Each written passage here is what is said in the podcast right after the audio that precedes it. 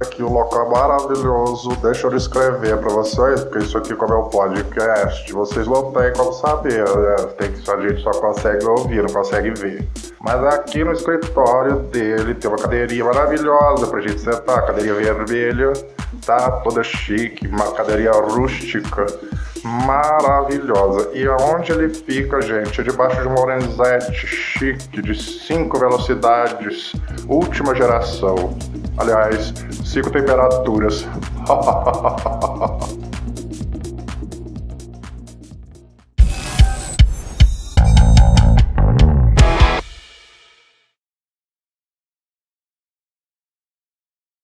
Olá, um bom dia, uma boa tarde ou uma boa noite para você que, bom, é da Terra e é um palhaço, um perro ou cidadão comum brasileiro.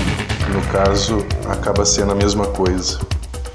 Bem-vindo ao canal Impensante. Meu nome é Daniel, sou Montemor. E hoje, depois de perder muitas horas discutindo com um robô no Instagram,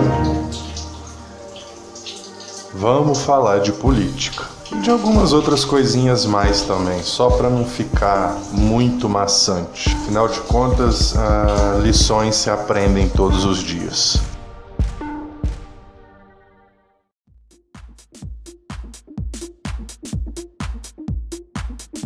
Prazer o homem que só pensa em falar de Golden Shower, só quer saber se os filhos estão bem orientados sexualmente, se usa mamadeira de piroca como tipo de coisa para poder fazer campanha política. Essa criatura é uma bibi rustida, meu amor. Só pode ser, não tem outra explicação. Tá? Eu tive o desprazer de trabalhar com o Bolsonaro na Câmara durante um tempo e foi um desprazer, assim, dos maiores desprazeres que eu já tive. O homem só dormia e roncava o tempo todo. Ao menos ele tinha o bom senso de ficar calado, né, roncando. Porque aquilo ali, quando abrir a boca, Deus me livre, fedia o local inteiro. Eu nunca vi uma pessoa falar tanta asneira em tão pouco tempo. Aliás, eu não sei nem como é que ele conseguiu chegar na presidência como chegou, né, meu amor? Cá entre nós convenhamos. Porque não é possível que ele tenha uma mistura de anta com tamanduá bandeira totalmente desprovido de inteligência.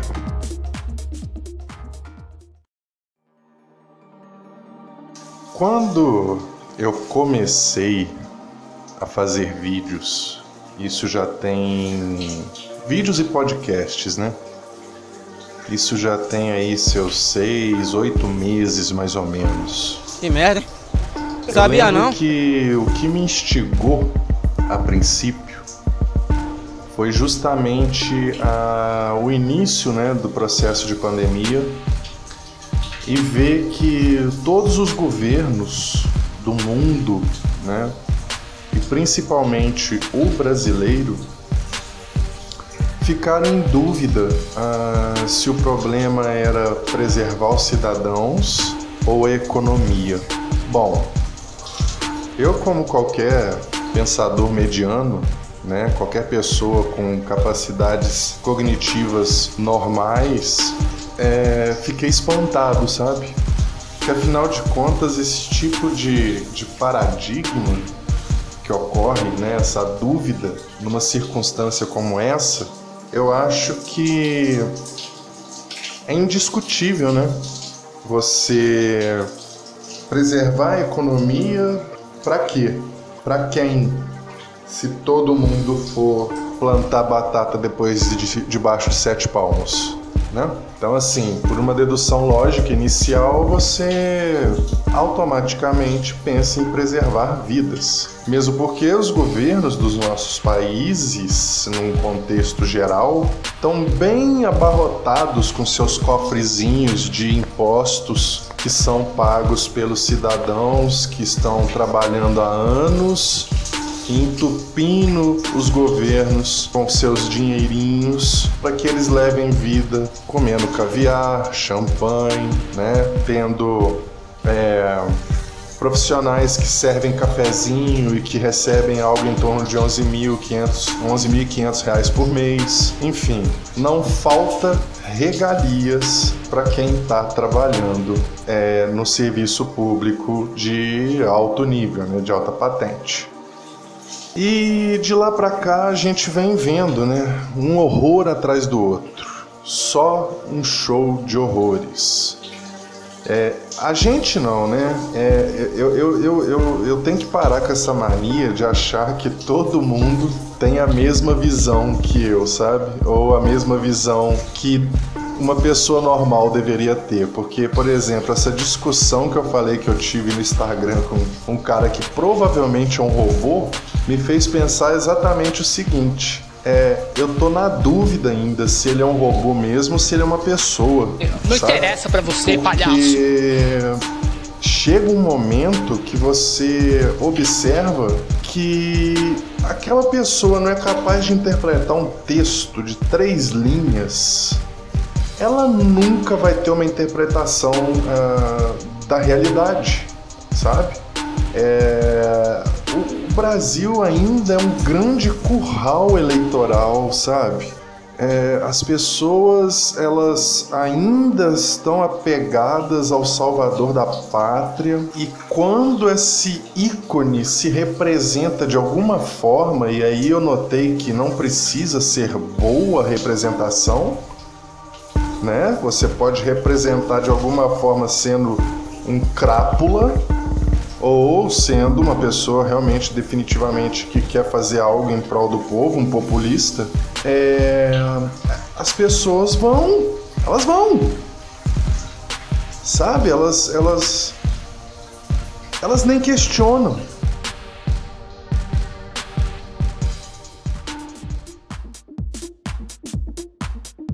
E aqueles filhos dele, meu Deus, que coisa horrorosa. São, são cinco bibelôs. Cinco bibelôs, aquele tipo atrás do carrinho, sabe? Aquele que a gente põe atrás do carro, com a cabecinha balançando. Então, parece aquilo, sabe? É, ele fica lustrando aqueles meninos, por isso que aqueles meninos são daquele jeito. É tudo utensílio de cozinha. Um tem cara de tacho, outro tem cara de cuia, o outro tem cara de concha de feijão, né? O outro tem cara de tábua de bater bife e o outro não nem sei definir a cara daquele último, aquele último filho dele. Eu acho que aquilo lá também é enrustido.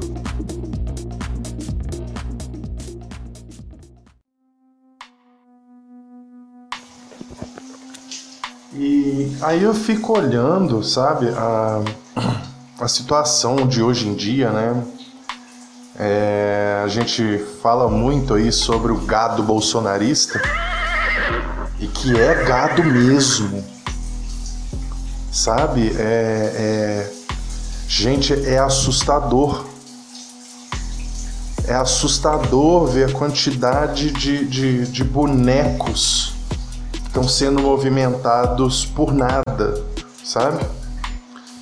E aí a gente fica observando, eu por exemplo, fico observando isso e, e fico pensando quando, uh, gente, quando que isso vai acabar? Porque é, é, é, chega a ser um sacrilégio, chega a ser um sacrilégio religioso é, dizer que um indivíduo desse recebeu a bênção da sabedoria, a bênção da, da, da mente, do cérebro, de, da capacidade de pensar, sabe? É, é desolador quando a gente observa as coisas nesse ângulo. É, eu, eu, eu tô correndo risco de parecer soberbo, né?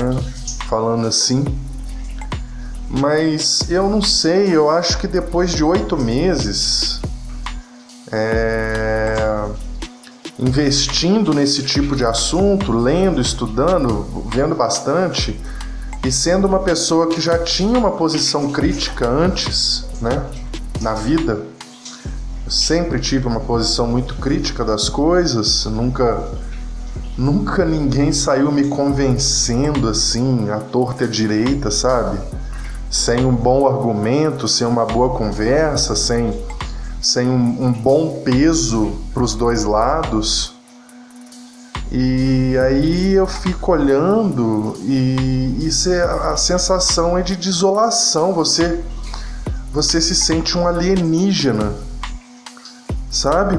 Perdido no meio de uma população que não não reage, não pensa.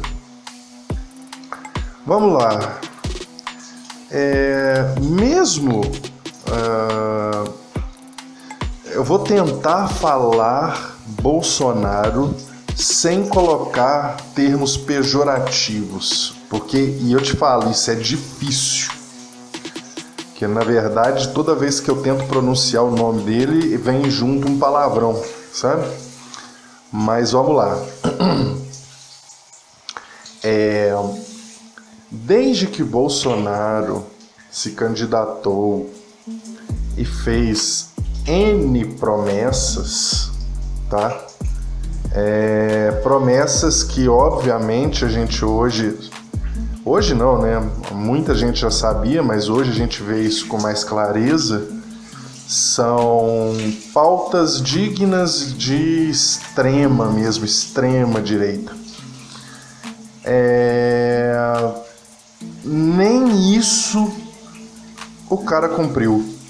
Não, nada a ver, irmão. Nem o que ele prometeu que seria algo ruim para a maior parte da população, né? O cara cumpriu. O cara, na verdade, ele não fez nada no governo até agora que não fosse limpar o rabo dos filhos dele. Olha, aí, tá vendo? Não adianta. Eu não consigo. É, é impressionante, mas vamos lá. Ele não, ele não fez nada que não fosse livrar a cara dos filhos e a dele também, óbvio, e de alguns amigos, né? Quem que se lembra aí do Queiroz? É, do, das, das microgarras da justiça, né? Porque no Brasil a gente teve uma ameaça recente de, de que algum nível de justiça ia se estabelecer, mas como a gente já imaginava, o sistema é foda, como diria o Capitão Nascimento, e o sistema moeu a nossa esperança de justiça contra os poderosos. E o melhor de tudo, quem deu checkmate foi justamente o cara que prometeu que ia tocar isso pra frente, que é o imbecil do Bolsonaro. Aí, ó, saiu de novo. Ai, meu Deus. Como é difícil. Ah, enfim. A Lava Jato acabou. O Moro foi totalmente descreditado é, o Lula está solto e provavelmente vai se candidatar nas próximas eleições. Vai estressar todo o meio político, tirando todas as chances do Ciro Gomes, que seria uma ótima opção para 2022. E novamente nós vamos ter aquela lista de candidatos à presidência que ninguém sabe no que, que vai dar. Eu tenho escutado aí essa semana coisas do tipo você não viu a popularidade do presidente, do meu presidente? Subiu, do seu, tá? Realmente deveria existir uma Bolsoland, sabe? A gente andei pensando, tem uma ilha ali no, no Rio de Janeiro, eu acho, onde tem o maior índice de concentração de cobras venenosas por metro quadrado. A gente podia bem instituir ali um local chamado Bolsoland, né? colocar o Bolsonaro lá para governar aquela ilha e mandar todos esses bolsomínios, esses bolsoloides para lá, né? Ia ser lindo assim, ia ficar, eu, eu ia gastar uma grana num drone só para ver gado caindo envenenado. Ai, gente. Nossa, é, tá muito difícil não destilar ódio. Vamos lá.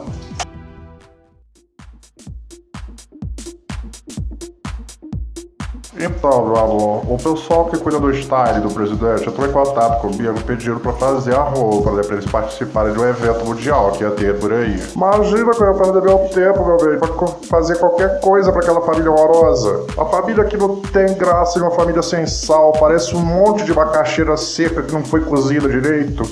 Eu já viu o nariz do Bolsonaro? Nossa senhora, aquilo é um horror. Bom, eu trabalho com informática, gente, no setor de saúde, tá? Então, assim, eu tenho acompanhado algumas reuniões sobre as questões da pandemia e tal. E eu tenho visto, sabe, em todas as esferas políticas, principalmente quem surfou na onda bolsonarista, tá?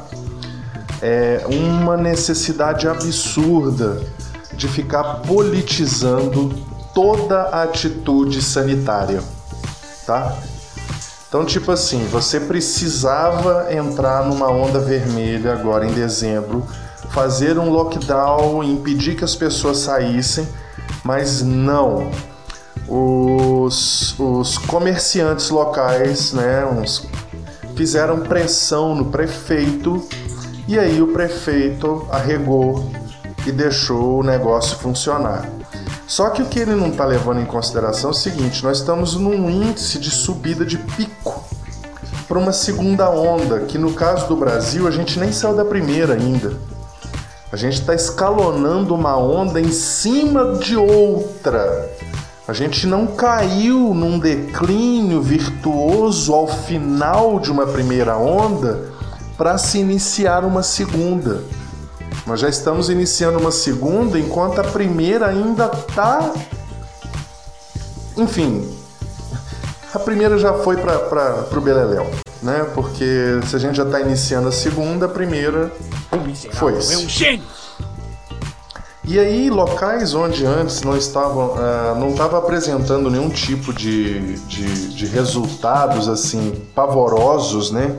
De contaminação ou de mortes, por exemplo, começaram a apresentar.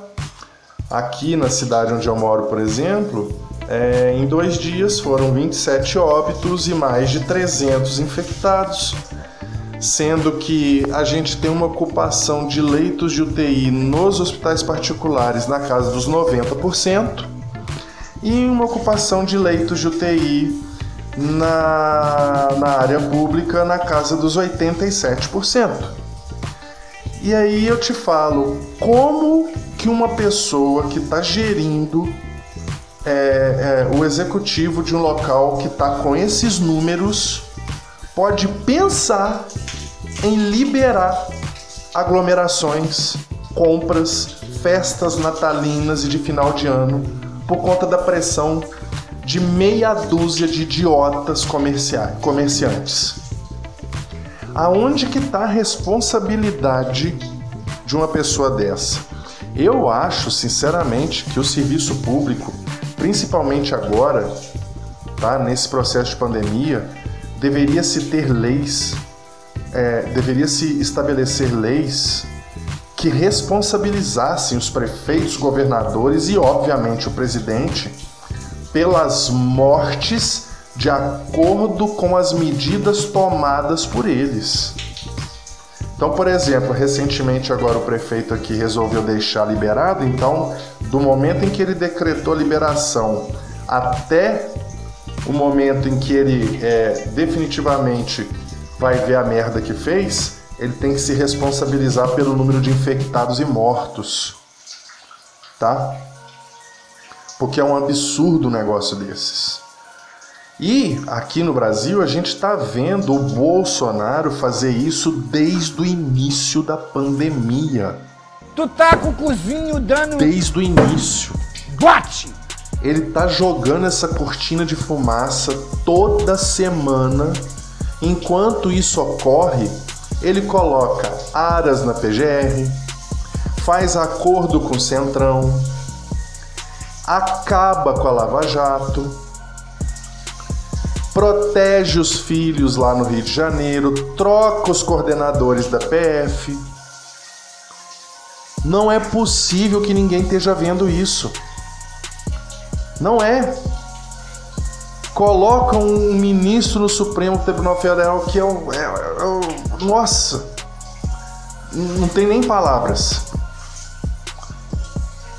E ninguém fala nada. E aí eu vou culpar inclusive o pessoal que não é bolsonarista.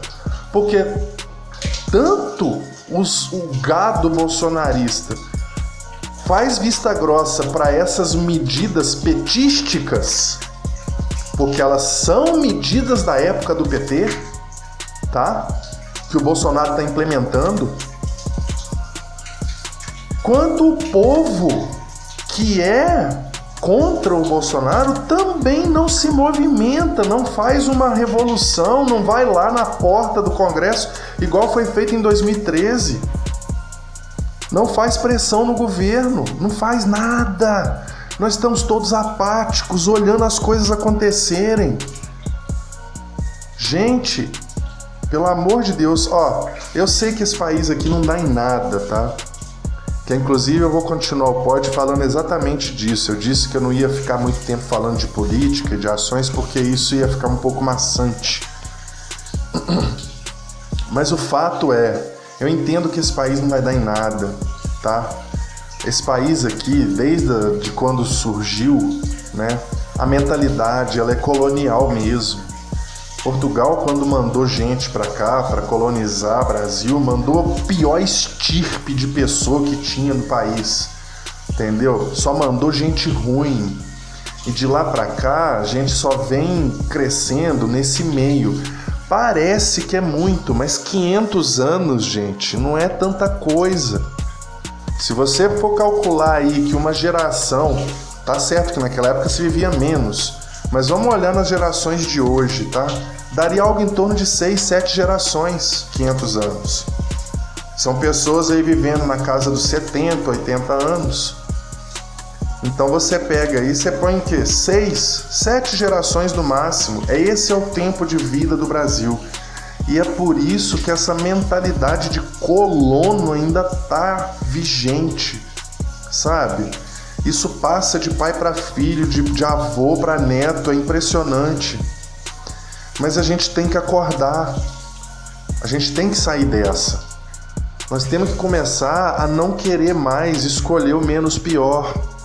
Nós temos que começar a querer sempre é, discutir política e discutir mesmo, não é brigar, não é ser contra um ou outro mas é encontrar o valor político do dia a dia na sociedade. Política não se resume a um joguete feito por pessoas eleitas no poder, não. Política é tudo. Política é do momento que você sai de casa para comprar um pão até na hora que você vai dormir. Todas as regras que se aplicam no dia a dia que colocam você numa situação de segurança, ou numa situação de uma calçada asfaltada para você ir até a padaria, ou numa situação de um sinal de trânsito que é, permite você atravessar ou não. Numa situação onde você vê vários moradores de rua, numa situação onde você vê várias pessoas utilizando drogas, numa situação onde você não tem segurança para caminhar, ou seja, no seu dia a dia, tudo isso é política tudo isso. Não é só, ah, Bolsonaro, ah, Lula e o PT. E não é, isso não é política, isso é briga ideológica. Nós estamos fazendo uma briga ideológica e esquecendo de fazer realmente política. Política está em tudo, até na roupa que você veste. Dá para achar uma forma de falar de política até nisso. Mas então o que é que eu faço? Olha, gente, sinceramente, é, eu já pensei em N coisas, sabe? Mas eu sou só mais um. Eu sou só um cidadão, tá? Eu sou um cidadão que não defendo Lula, eu sou um cidadão que não defendo o PT. Eu sou um cidadão que não defendo o Bolsonaro. Eu sou um cidadão que não defendo política. Eu sou um cidadão que tenho nojo de ideologias. Eu sou um cidadão que queria que um grupo de pessoas que fosse governar o local onde eu moro tivesse a preocupação de sentar e debater o que é melhor para cada lugar e aplicasse o que de fato foi discutido, entendeu? Eu queria viver num mundo assim e, e que essas pessoas é, fossem pessoas que de fato quisessem o bem do local onde elas vivem, que elas pensassem coletivamente numa forma de se tornar motivo de orgulho, motivo de felicidade, motivo de boa saúde, motivo de boa educação. Sem ser de esquerda, sem ser de direita, sem ser de centro. Só simplesmente sendo pessoas cuidando do ambiente onde elas vivem, sabe? Mas eu acho que isso também é ideologia. E por mais que eu pense que de todas as ideologias eu acho que essa seria menos ruim, eu também prego que a gente não tem mais que se contentar com menos pior. Então, quando você me pergunta, mas o que, eu devo fazer então? Eu te falo, eu acho que o que nós devemos fazer é querer bem um pro outro. É a partir do momento em que você quiser que as coisas estejam bem para o seu vizinho, para que ele não seja, não se torne, sei lá, um, um incômodo, um morador de rua, um, um drogado ou um bandido ou até mesmo um político que vai te roubar mais tarde. Quando você quer um bem desse para a pessoa que está do lado, automaticamente as coisas acontecem, sabe? E quando todo mundo, é, mesmo pensando diferente, tem esse objetivo, a pluralidade se torna possível. Então, é, viver bem politicamente no local onde você reside passa por querer bem ao próximo, lutar por esse bem, manter esse bem depois que ele está estabelecido. Então eu acho que é isso. Eu estava recentemente é, discutindo aqui com meu filho, né? Falando com ele sobre o que é, o que significa ser um perdedor, o que significa ser um vencedor, sabe? E assim, é óbvio que várias pessoas têm óticas para isso, né? Ah, o vencedor passa pelo ato de ser esforçado, de querer aprender, de querer saber, de ser humilde, né? O perdedor passa pelo, pelo aquele princípio de apontar o defeito de tudo nos outros, nunca nele é, de ser preguiçoso, de querer que as coisas caiam do céu, de ficar insatisfeito com a vida que está levando, mas não percebe que a vida que ele está levando é literalmente um, um, um, plano metafísico da mentalidade dele, né? Ele estabeleceu aquele meio ali para ele viver, né? A gente é, estabelece as coisas como elas acontecem, tá? A gente não percebe. É, muitas pessoas levam tempo a aprender isso, mas o pensamento que você tem hoje de como é a sua vida é como ele vai se refletir nos próximos anos, tá? Que merda. Então, Sabia não? A gente coloca. E aí nesse nessa discussão, é, eu disse para ele o seguinte: falei, olha, eu acho, Ângelo, que o vencedor é aquele cara que errou muito. Ele erra o tempo todo. Ele está sempre errando. E uma hora ele erra, ele erra tanto que ele acerta. E aí, a partir daquele ponto, ele nunca mais vai. Assim, não é que ele nunca mais vai errar. Mas quando ele for fazer aquela atividade que ele insistiu tanto, em que ele errou tantas vezes, ela vai dar certo logo de cara, porque ele descobriu a fórmula de tanto tentar. Então ele foi extremamente persistente e não se abateu pela derrota. E aí eu acho que os vencedores passam por isso, sabe? O vencedor é aquele cara que realmente perde, perde, perde, perde, perde, perde, até que uma hora ele ganha.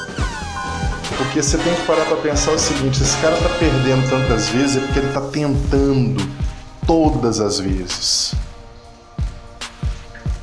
Então, uma pessoa que tenta tantas vezes não pode ser um derrotado. Não pode ser uma pessoa fraca. Agora é óbvio que essa persistência ela pode ser bem usada ou mal usada, né? Como eu disse, como eu estava dizendo há pouco tempo, claro, aqui na, na, no pod, sobre a questão política e o gado. O gado é aquele povo que insiste no erro e não tenta outra coisa. Tenta o mesmo erro. É, aí é complicado, porque você tem uma pessoa com potencial para vencer, só que fazendo isso de forma errada. Para não, eu tô tentando não chamar de burro. É... Eu tô tentando dizer que essa pessoa não tá conseguindo fazer um bom planejamento, não ter uma boa interpretação do que tá sendo feita. É, eu acho que é por aí. Tá? Então, assim, isso tudo começou porque a gente estava discutindo sobre talento, né? Tem pessoas que nascem com talento e tal. E aí ele falando e eu falei, olha, Ângelo, nada é impossível para ninguém. Se você não tem talento para alguma coisa e quer muito, você consegue. E aí eu lembrei da frase que eu ouvi há pouco tempo atrás que diz que trabalho duro vence o talento toda vez que o talento não trabalha duro. E é uma verdade, não basta você ter talento, você tem que trabalhar ele. Então,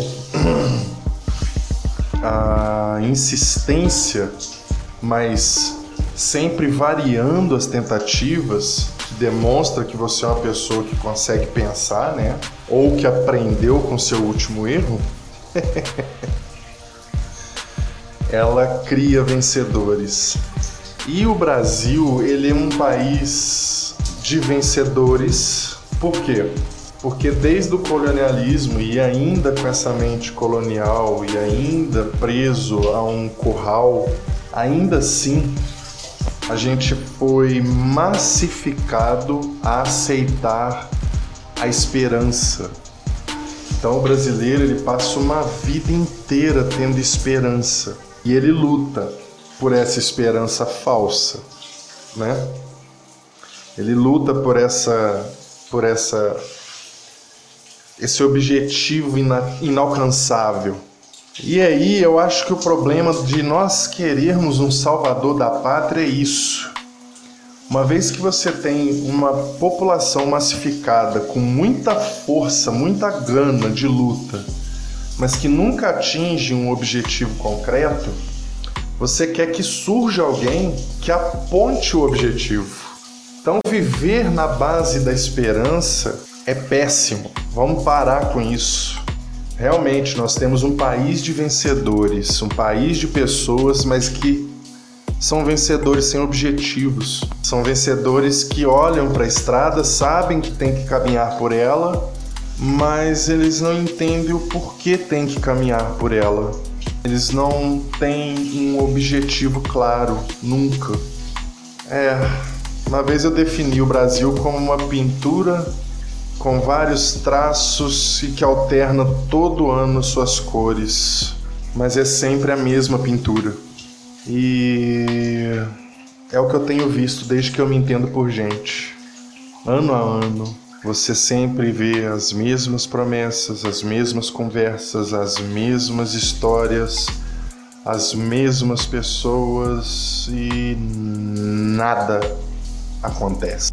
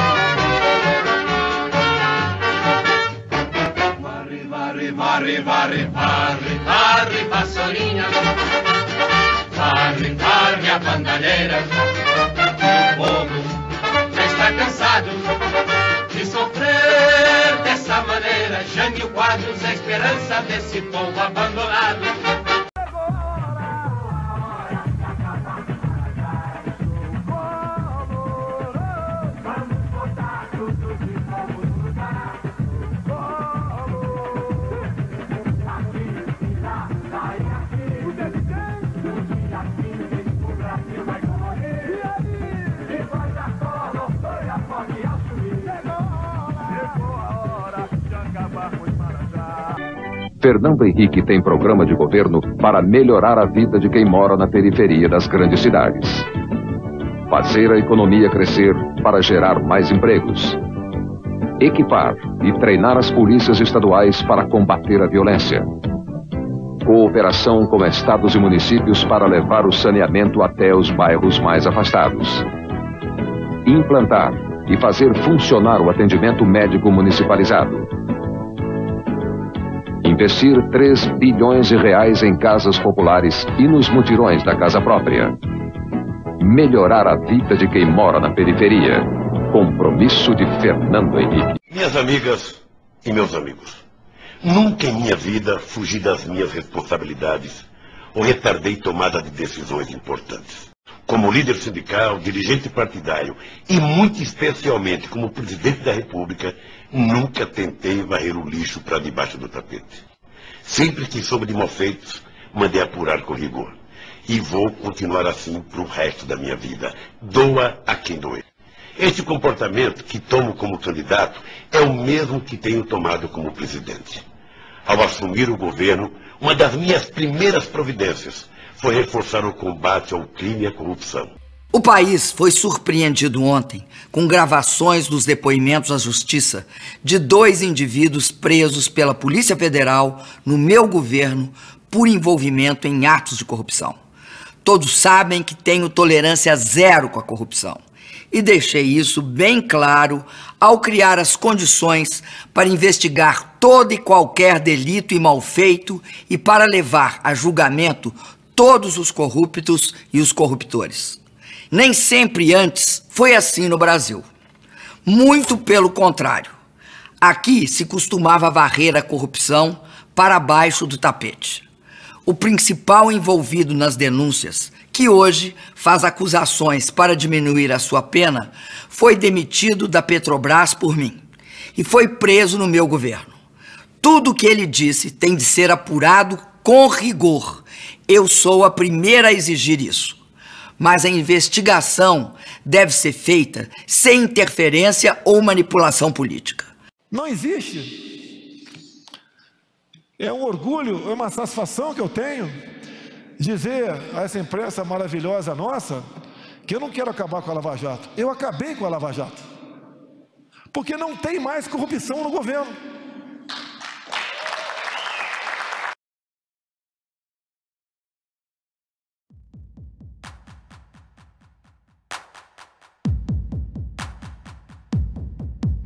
Bom, essa foi a divagação de hoje sobre política, sobre o povo brasileiro, sobre o que é ser um vencedor, sobre nós não termos objetivos, sobre viver sobre esperança, sobre não aceitar, não apontar o dedo para os seus próprios erros ser pessoas sem empatia, com muita força, mas com pouca empatia para se preocupar com o coletivo, com mais vontade de defender suas bandeiras, seu presidente do que defender de fato o local onde vive, o ambiente onde vive, tentar tornar o local onde vive um local melhor para as próximas gerações e até mesmo para ele.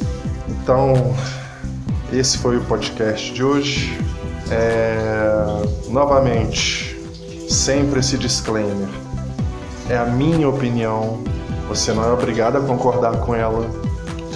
Estou falando sobre.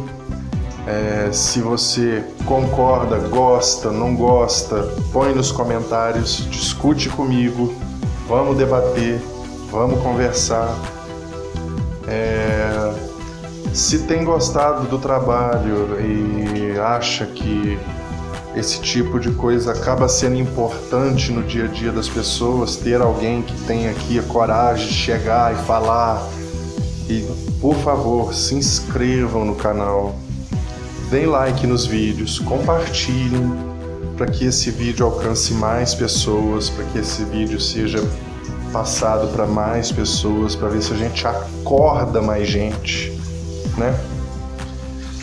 É, eu não sou ninguém, Sou só um cara debaixo do chuveiro com celular falando sozinho, puto da vida. Mas é isso. Eu quero agradecer a todos que ouviram até aqui. Mais uma vez, um muito obrigado. Um beijo na alma e valeu!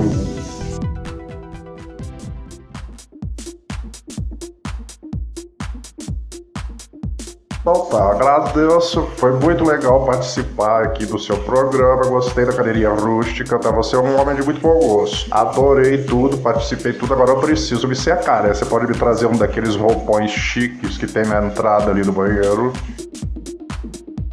Ah, adorei tudo. Adorei a temperatura d'água, adorei o Lorenzetti, adorei a cadeirinha rústica, adorei o entrevistador. O programa foi maravilhoso. Recomendo, peço a todos que assistam, tá, gente? Dá uma força pro garoto aí, clica no like do vídeo, compartilha, né? E se inscreva no canal do menino. O canal é maravilhoso. Excelente, adorei.